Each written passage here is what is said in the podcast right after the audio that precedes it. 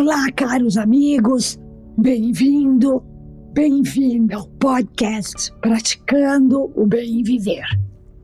Eu sou Márcia De Luca, compartilhando semanalmente aqui episódios sobre variados temas ligados a yoga, meditação e ayurveda, para inspirar você a trilhar os caminhos do bem viver. E hoje é dia do sexto episódio para pais e filhos. E antes de começarmos com o próximo valor, quero perguntar a você como foi sua prática de meditação mindfulness com os seus filhos, que ensinei em um episódio anterior. E gostaria de receber seu feedback através do meu Insta, Márcia, underline, DE, underline, Luca. E lembre-se sempre que para colher os melhores resultados é preciso ter assiduidade nessa prática com as crianças. Você precisa sempre dar o exemplo. Lembra? As crianças simplesmente copiam o comportamento dos pais. E o valor que quero compartilhar com você é a não violência.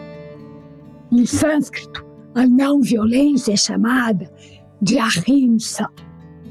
Esse conceito se refere a todos os tipos de violência, não apenas a física e nem somente aquela cometida contra outras pessoas. Podemos ser violentos também em pensamentos, palavras e ações contra nós mesmos ou contra a natureza. Toda fofoca, por exemplo, é uma violência contra os outros e contra nós mesmos, já que os antigos mestres yogis explicavam que quando falamos mal de alguém, perdemos energia. Várias tradições espirituais contam versões próprias de um ensinamento comum. O de que antes de dizermos qualquer coisa, precisaríamos passar as nossas intenções por três peneiras, perguntando se o que eu vou dizer é Primeiro, verdadeiro. Segundo, necessário. Terceiro, bom. Se o que eu ia dizer não passar pelas três peneiras, não deve então ser dito. Transforme esse conceito em brincadeira com seus filhos, relembrando-os sempre dessa maneira pacífica de comportamento. Do lado da ciência, está comprovado que ter bons pensamentos em relação aos outros aumenta a nossa felicidade e bem-estar, minimizando a depressão, o medo e as tristezas em geral.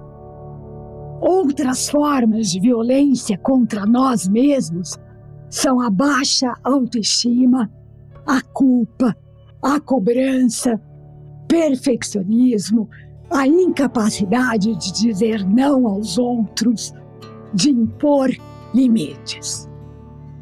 Toda violência aumenta o barulho da nossa mente, distanciando-nos do momento presente e da possibilidade de acessarmos o nosso silêncio, aquele vão entre os pensamentos de onde brota e onde se fortalece a nossa presença plena. Desde cedo, podemos ensinar as crianças sobre a não violência e todas as suas manifestações. Ensiná-las a se valorizarem e se respeitarem, ensiná-las a valorizarem os pais, os professores, os amigos, as pessoas que não conhecem, os animais, as plantas, a natureza em geral. Em um dos próximos episódios, vou compartilhar por aqui um exercício fantástico que se chama a meditação da bondade amorosa e que pode ser praticado tranquilamente a partir dos seis anos de idade. E esse exercício é poderoso no ensino e na prática da bondade, do amor e da não violência. Ao ensinar valores para os seus filhos, você estabelece um relacionamento de amor e de respeito que se faz necessário para ajudar a manter o equilíbrio e fortalecer o elo entre pais e filhos. Elo esse que está deteriorando com a correria do dia a dia e pelo contato exacerbado das redes sociais. Os pais devem definitivamente dedicar qualidade de tempo aos seus filhos. Esses momentos devem estar presentes todos os dias em sua família, para que as crianças cresçam com um sentido de pertencimento e de cuidado.